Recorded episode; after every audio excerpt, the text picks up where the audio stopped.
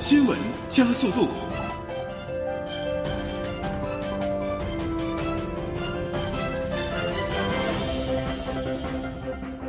欢迎收听这一时段的新闻加速度，我是丽群。淡化纷纷计较，不培养刷题机器。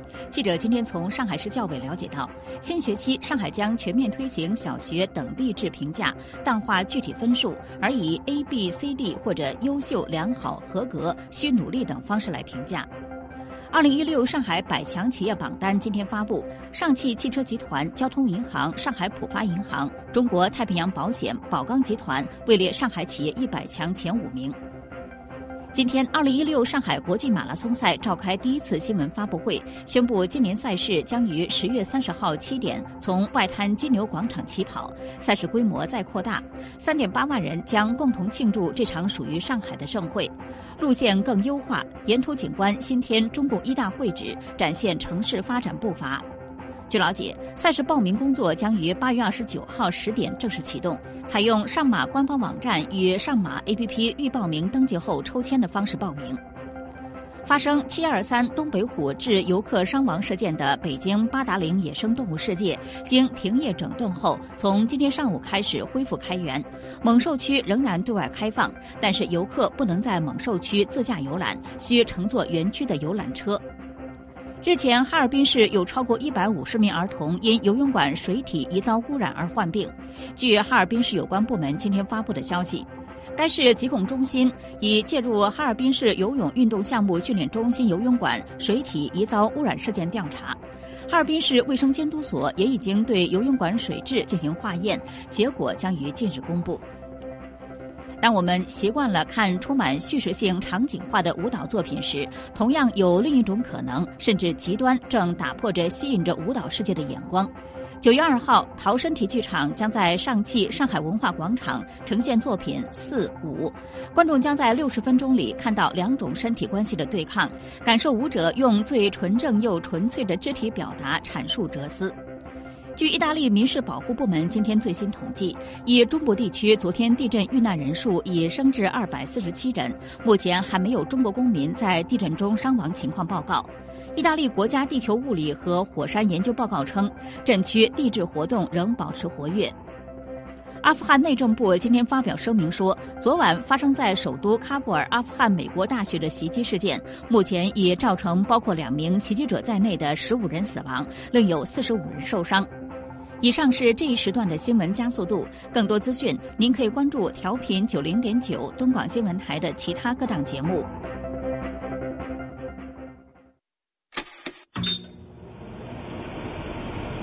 新闻加热器预热完毕，可正常使用。潮流分析仪正在筛选可用素材。IT 离心机已将样品分离，结果分析中。知识对撞机过在冷却中，即将进行下一次充能。一切准备就绪，可以开始实验。可以开始实验。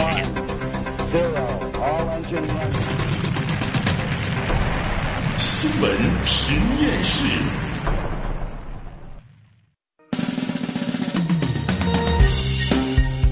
资讯为何有内涵？新闻里边找知识，欢迎大家回到有可能是最长知识的广播新闻节目《新闻实验室》。各位好，我是旭东。再次给大家预告一下，这一小时咱们所关注的两个话题啊。欧洲南方天文台宣布，在距离太阳系最近的恒星比邻星周围，发现了一颗位于宜居带内的类地行星。难道三体人真的有可能存在吗？科学家们到底是如何发现这颗行星的？它离咱们有多远？稍后呢，我们将和天文专家详细解读。冰川时代五登陆全国院线，其中展现的史前生物和冰川时代的环境充满想象又妙趣横生。那么，真正的冰川时代是什么样子的呢？哎，电影当中出现的猛犸、剑齿虎等等的动物主角，在当时又是如何生活的呢？今天晚上我们将会从气象和古生物这两个角度，给大家来解析冰川时代。接下来呢，也要欢迎今天晚上在我们的直播间以及阿基米德新闻实验室社区内和大家一起互动的实验助理王威。王威你好，旭东你好，听众朋友们晚上好，欢迎大家下载新闻加 APP，在阿基米德关注新闻实验室。每天阿基米德直播贴下方有我们的互动规则，大家可以留意，参与互动就有机会获得由格瓦拉生活网提供的全国通兑的电影券以及各种惊喜福利。好，谢谢王威。那么接下来我们就来关注一颗几乎就在咱们家门口的系外行星。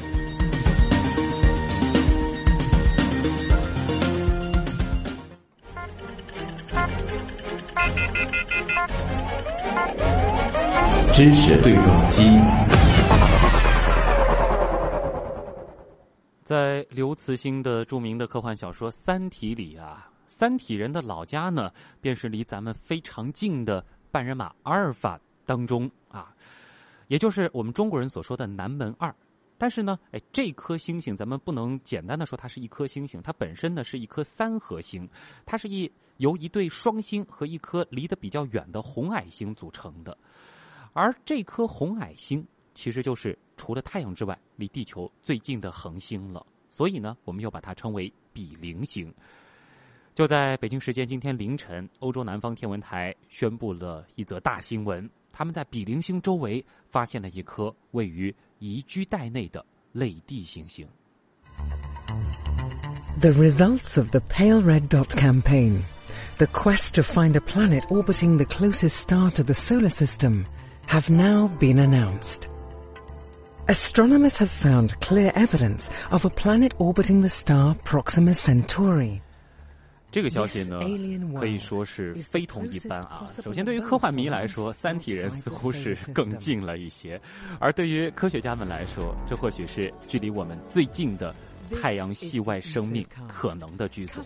那么，这究竟是一个怎样程度的发现？科学家们是通过什么样的方法去找到这颗恒星的？它离我们到底有多远？为什么我们说它非常非常的近？真的有可能存在生命吗？马上来连线我们的一位老朋友，上海市天文学会的副秘书长施伟，我们一起来聊聊这个话题。施伟你好，哎，徐总你好啊，呃，相信这个天文圈的很多朋友啊，这个昨天晚上到这个今天凌晨都还是非常兴奋的。这个消息应该算是比较重大的一个发现吧？呃，应该讲比较受关注啊。嗯。呃，应该讲我们还是呃之前有消息，然后呢，我们也是非常的期待。嗯。嗯、呃，所以呢，晚上就想。听一听到底是发现了什么？之前那个欧洲南方天文台应该讲他们也是 挺会卖关子的。嗯，所以这一次最后确认是在比邻星上啊，这个它的边上发现了一颗处在宜居带当中的类地行星，呃，这个还算是比较振奋的啊。呃，应该讲就是关键词，刚才徐东都已经提到了，首先就是比邻星。啊，因为大家可能听到比邻星都很多都是在教材啊，我们书本上看到过，因为会讲。离我们太阳最近的那颗恒星就叫比邻星，所以说就等于说什么？我们的隔壁邻居啊有了新发现，是吧？呃，这是第一个。第二个呢是说宜居带，哎，这个就是我们现在系外行星探索当中的一个重点区域，就是说，嗯，是是否有这个行星在宜居带当中？呃，第三点呢就是说是一个类地行星，也就是和地球的个头差不多的这样一颗啊，所以说这。几个关键词放在一起呢，就使得这样一个新发现呢，呃，非常引人关注了。嗯，呃，先帮大家来定个位吧，就是这次发现的这颗行星，它距离我们的这个呃距离啊，大约是多远？然后它的这个个头，因为说是类地行星嘛，和地球相比，它大约是多大？呃，这个问题啊、呃，先说那个距呃，就位置啊。嗯。呃，这个呢，从我们学名上讲呢，实际上叫半人马座阿尔法星。嗯。呃，半人马座啊，不是人马座，也不是那个射手座，是 在另有一个星座啊，叫半人马。呃，半人马座呢，对于我们呃中国绝大部分的地区来讲呢，是看不见的。哦。呃，比如说我们上海就呃能够看到半人马座的一点点啊，嗯、就是但但是看不到这个半人马座阿尔法星。哦。呃，只有在比较南，可能海南它可以呃看到一点点这个会露出地平线上。嗯、呃。那我们呢，又把这个半人马座阿尔法星呢，中国古代呢又叫南门二。啊。呃，那实际上呢，这是一个三星系统啊，就是现在比较流行的说叫三体啊。所谓三体就是三个天体啊，其实很简单。嗯。呃，具体来讲呢，就是南门二啊，就是我们讲的阿尔法星呢，它有 A、B 两颗星，这两颗星呢和太阳的个头呢差不多啊，差不多大。嗯。它们呢是比较的呃接近。呃，所谓的接近呢，呃，也就是这两颗星啊，我我刚才讲这阿尔法它有 A、B 两颗恒星，呃，相互之间呢，呃，属于一个什么关系呢？就是说，呃，有一个这个椭圆的比较大的一个椭圆的轨道，它们俩相距有多远呢？比较近的时候呢，大概在就是我们按太阳系的这个尺度来讲，就是在土星的轨道里面一点点，啊，就差不多那么。那如果再要这个离得远一点的话呢，就是要跑到海王星的轨道以外，就差不多是这样一个范围。实际蛮远的，但对于恒星和恒星之间来说，已经是非常非常近可以了，因为就等于说是我们整个，你想就是在海王星左右的这个太阳系的范围当中是挤着两颗恒星嘛，嗯是吧？两，就挤着两个太阳。呃，那么比邻星在哪儿呢？就有点特殊了。啊，它呢说是说这三颗星是形成了一个叫做三星系统或者叫三合星，嗯但实际上比邻星距离它们俩呢啊还挺远的，还有一万五千多呃天文单位，啊，这距离哇。这个距离其实非常非常远。对，就在天上你看的话呢，是会有这样一个情况，就是说，看南门二啊，半人马座阿尔法星这两颗星，你是没办法，就是肉眼是没办法分辨的，嗯啊、是你看到的是同一颗星，它们很亮，啊，视星等大概是负这个零点三等，就什么概念呢？大概全天的亮星，呃，它可以排到第四位，嗯啊，就就非常非常亮的哎、啊非常亮的。呃，但是呢，比邻星呢是非常小的一颗恒星，它实际上这个光度只有啊、就是呃和我们太阳比的话，只有太阳的亮度的这个千分之一点五，嗯呃，很小的一颗，它距离呢又比较远，所以在天上呢，呃，一方面就是从天上来看的话，距离那个南门二呢有两度的范围啊，哦所以这个差距还是蛮大。也两度什么概念呢？就是比邻星和南门二之间可以排上这个四个月亮四个月亮这样一个宽度，哎，就是这个意思。呃，同时呢，因为它的亮度啊暗非常暗，呃，就是只有十一点。啊，大概十一点一吧，就十一等，嗯一个是零等，一个是十一等，就是这是一个什么概念呢？就是说比邻星呃相比较这个呃南门二呢，就是亮度大概要差三万六千多倍。啊，这是它本身的这个亮度，还是说地球上看见它的这个亮度？对对对，所以我们地球上是没办法直接啊看到呃这个比邻星就的。比邻星，我们肉眼是看不见的啊，但是呢，比邻星它这个绕着去转的这个，你前面提到的这个半人马阿尔法 A 和 B 啊、这一组是看得见的。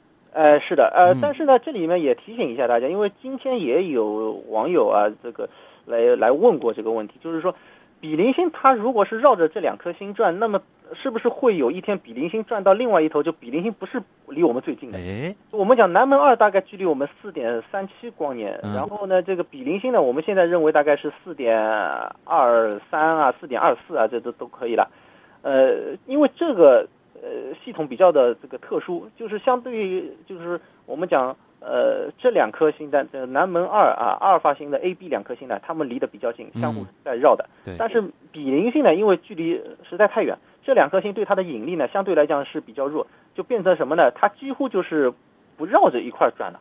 啊，哎、就相对了一变成一个相对这样一种稳定的这样一种，只是说是受到状态他们的这个引力的这个牵制，所以还把它们看作是一个系统。哎、有引力之间的关系，但不是说像那个我们想这卫星绕着这个这个行星转、啊，这可能和《三体》小说当中描述的那个三个太阳这个出现了一个非常奇怪的这种轨道的这个状态并不一样。是的不一样。嗯而且呢，就是我们讲现在新发现的这一颗呃行星，如果站在那个上面去看这三颗星，你会发现就是说比邻星是特别大的。嗯，相对于我们太阳来讲的话，就是说就我们地球上看太阳，可能还要就是比我们地球上看到太阳还要再大一点。啊但是比邻星上的这颗行星，如果去看那两颗，就是我刚才讲比较亮的那两颗星，嗯实际上是离得很近，但同时呢又是很小很小。啊，就只是比其他的，比如说他看我们太阳稍大、哎稍大一些、稍亮一些而已。哎，就就就等于是天空当中比较亮的两颗星而已，实际上啊距离那个比邻星还是比较遥远的。嗯，但你刚刚提到了，就是说站在这个新发现的这颗比邻星 B 上啊，去看这个比邻星，呃，它的这个块头是比太阳大很多的，但是事实上比邻星要比咱们的太阳要小很多很多。对对对，这就是因为什么呢？嗯呃，因为这一颗行星啊，它距离比邻星的这个就是距离还是比较近的。嗯啊、近到什么程度呢？大约只有我们水星到太阳的这个百分之五这样，啊，就啊、非非常非常水星到太阳的百分之五，哎这是非常非常非常近的一个概念了。对对对对对，啊就是我们讲那个，就是呃，我们都知道水星离太阳是一个呃，就是已经是最近的一对颗，对吧？已经最近一颗，但是呢，呃，就是说它呢，相当于呃，呃，应该对不起啊，我说错，就是嗯零点零五个天文单位啊，就啊零点零五个天文单位，也就是说是地球到太阳的这个百分之百分之五哦啊，就啊零点零五个天文单位。嗯那那但是呢，要比我们讲水星离太阳呃这个距离呢还要还要小，嗯，对吧？还要近。这样一来的话呢，就使得就是说在呃这样的一个相互的关系呢，就会呃就是我们讲叫做视圆面，啊就是在地面上看它的太阳呢，就会显得更大一点。啊那么同时呢，也是呃由于这个比邻星本身是很小的一个小的呃很小的一个太阳，刚才讲光度只有太阳的这个呃就是百分之零点一五，就是千分之一点五，嗯对吧？呃质量呢只有太阳的百分之十二，直径只有太阳的百分之十四。啊这样一来的话呢，就是使得这个呃行星它反而呢虽然离它比较近，但是呢恰恰是处在我们所谓的宜居带当中。啊，灯泡再小也有它的宜居带，对吧？对，再小也有宜居带，因为嗯在所谓宜居带就是有这样一个范围啊、呃在这个范围当中的温度是比较适宜的，嗯可以满足说行星上存在液态水的这样一种条件，这就我们称之为叫宜居带了哎，主要是根据温度来的。这个暖炉因为它不不够旺，所以说呢，只有离得它非常近的时候啊，才能够感受到它的温暖。而这颗、呃比邻星 B，它恰恰就在这个区域当中。没错，没错。呃，有一个其实我觉得可以和大家来说一说。其实我们之前聊过几次这种系外行星啊，呃，当时其实好像科学家们用的比较这个多的是零星法。就是模拟一次这个，就是这个刚好可能看到这个呃行星是挡在了这个恒星和我们中间。呃这一次用的是什么样的方法呢？呃，应该这么说，就是嗯之前我们讲到比较多的呢是，就是有一个呃卫星，对吧？嗯在太空当中，就是开普勒卫星，对，它去呃观测一个呃就相相对的就比较比较小的一个范围当中，他去扫，他用的方法呢就是凌日法，嗯。啊，或者叫凌星法，就是说看那个行星在经过恒星表面，使得这个恒星的亮度降低了多少，嗯由此来判断那颗行星是否是对吧？是否存在。那么现在用的这个是通过地面的望远镜，就是欧洲南方天文台在智利的一架望远镜是三点六米口径，也不小了。啊它呢是配备了一个神器啊，关键是有这个神器，就是一个就是呃专用的一个光谱仪。嗯它是通过光谱的方式，也就是什么呢？它可以测定这颗恒星的光谱。光谱上呢，因为是有很多的，就是暗线啊啊、吸收线，这是因为恒星上有各种这个元素，嗯那么光线出来之后呢，会这个被吸收掉这个相应的能量，呈现出这个暗的这个条纹一条一条。太阳也有嘛，对不对？嗯呃，然后呢，就是如果说是有一颗行星，如果是我绕着这个恒星转，呃，根据我们讲这个牛顿引力嘛，这个它呃肯定会相互之间呢还都会有影响，就是行星绕着恒星转，但是同时行星呢也会扰动这颗恒星，使得这颗恒星会左右啊啊或者说前后它是有摆动的。啊那么我们的呃，就是用光谱的方法呢，没办法看出它左右摆动有些什么样子的，就是变化。嗯但是呢，前后它的一种摆动，这个我们从光谱上能够看得到。为什么呢？就是用到了一个叫做就是多普勒效应。啊多普勒效应就是什么？就是如果这颗呃，就是受到行星影响之后，这颗恒星向我们啊、在就是离我们越来越近，在靠近的话呢，嗯这个呃谱线就会啊、就是会往蓝颜色的这个地方会偏移。啊如果呃离我们远去呢，就会向红颜色的这个方向有所漂漂移。也就是说，这个光谱上面的黑色的这个条纹线呢，它是会啊、就是往蓝红两端呢会不断的这个移动的。嗯，但是呢，这个移动的就是范围非常非常小。那么折算出来这个呃恒星它的就是前后移动的这个速度是多少呢？嗯，只有五公里每小时。这上了年纪点的朋友走路好像也可以达到这个速度是吗？对，就是我们正常人走路的速度，就是一公里走五个小时。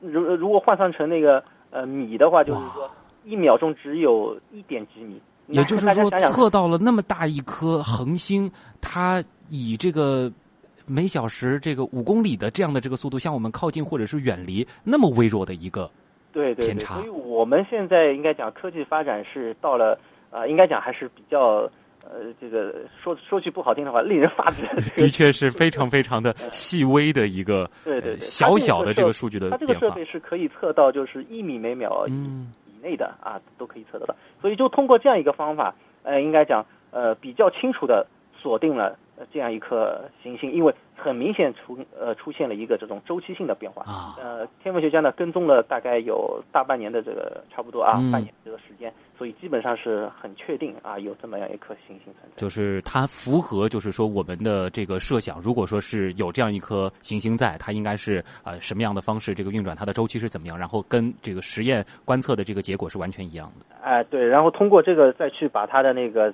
周期啊，就是大概绕着呃比邻星转大概只有十一天多一点，嗯然后呢还有它的这个质量比地球也是稍微大一点，这个都基本上都能够测得到的。啊，那它是否处在这个宜居带，也是通过这个计算就可以直接得出的，是吗？呃，那就简单，因为宜居带很简单，就是根据恒星啊它的一个发光的这个强度，就自然就得到了它的一个呃就是宜居带的分布。嗯然后呢，根据它的行星呃绕的这个叫叫叫周期，就可以知道它大概距离它有多远，啊很快就知道了。这里其实还是要和大家就科普一个点，就是和我们那个时候聊开普勒四五二 b 一样，就是我们虽然现在可能看到了一些图片，包括一些这个想象图，但科学家并不是用眼睛或者说是用望远镜拍到了这颗行星，而是算出来的。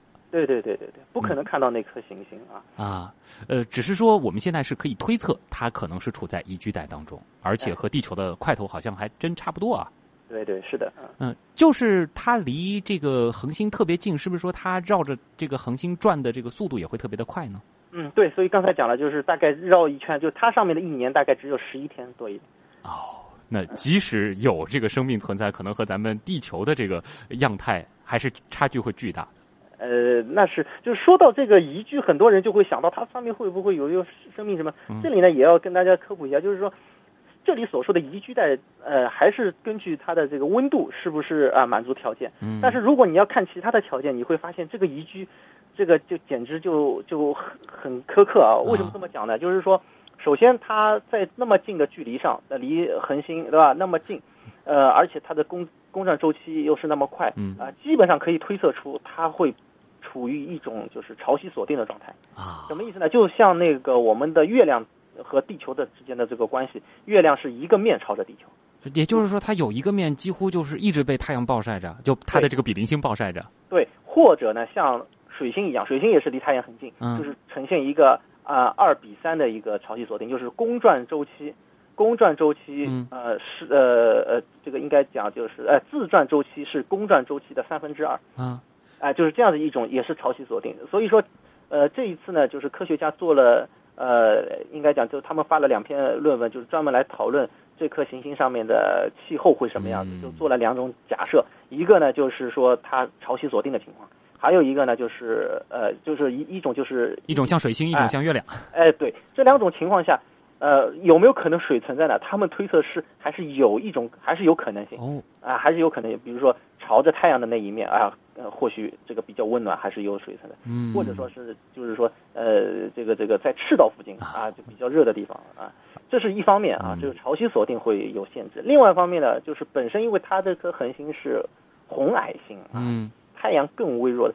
这样一来的话，它的温度是比较比较低，它那个上面的那种环境跟地球上、嗯那种感觉太阳光是完全不一样的。对啊，然后呢，还加上什么呢？红矮星它本身它并不是特别的稳定的。嗯就比如说我们太阳上会有太阳黑子啊、耀斑啊，哦，那它上面也有，但是可能会比我们太阳上会要大得多啊。就定期会有那种这个我们说这个高能的这种射线洒向这颗行星对，而且这个高的时候可能不止这个一两个数量级了，对吧？啊，所以就算有他们的这个生命形态，也可能是非常的顽强的。我我倒是觉得这个是这个这个这个有生命其实还是非常苛刻的，你知道吧？啊哎，包括那个红矮星的这个这个磁场，嗯对吧？磁场也是非常的强大，还包括它的 X 射线。我们推测，那比邻星的这个 X 射线可能要比这个就是地球上所承受的可能要要高四百多倍，嗯。对吧？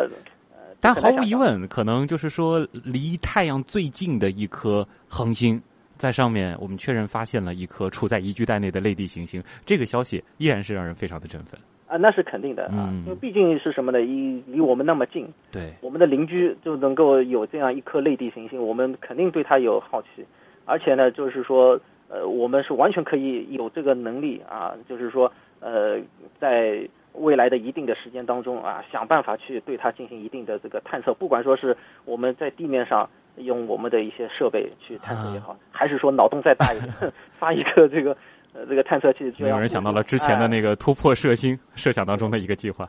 对，突破射星，你想它是说要把那个速度加速到那个五分之一光速嘛？哇！对吧？加速到五分之一光速，你想跑到那边的话，也就是二十来年吧。有生之年了，对吧？我就算他花几十年把这个东西研制出来，然后再花二十年的时间过去，呃，再传信息回来，这个说不定大概真的就是在几十年里面就有可能嗯获得那边的这个这个影像资料。这个对，可能就像他们的这个科学家团队说啊，这个呃是一个。划时代的一个一个发现，而且其实可能会激励后边好几代的这个科学家对太阳系外的这个生命进行进一步的探索。呃，对对对，但是我觉得从更科学的角度来讲是什么呢？就是我们家门口有这样一颗啊行星，那肯定是可以对它进行这个呃探测的话，相对来讲，应该应该可以更加方便一点。随着我们以后还有那个就是呃詹姆斯韦伯那个新的太空望远镜上去。还有呢，像那个更大的望 TM 加 EELT 那种，都是都是巨型口径，对吧？那些望远镜应该会有这样子一个能力去探测它。所以呢，我注意到他们论文当中呢是写了这样一句话，就是说，把这颗这个行星当做是第四类的这个类地行星，就是我们一般都是把那个地球、金星、火星作为就是三个典型的类地行星的这样一个样本，那说不定这个就变成了第四类的这个呃类地行星的样本。这样一来的话，实际上，呃，它的科学意义就会更加这个重大啊，就可以呃这个类推到其他的啊系外行星当中。关键虽然离我们有四光年多，但对于人类而言，它已经足够近了。呃，对，这我们可以这样讲，因为刚才讲的那个，所以我那个昨天我我也是啊，今天今天早晨我也是写了一个文章，我就是讲叫天涯若比邻啊，这个。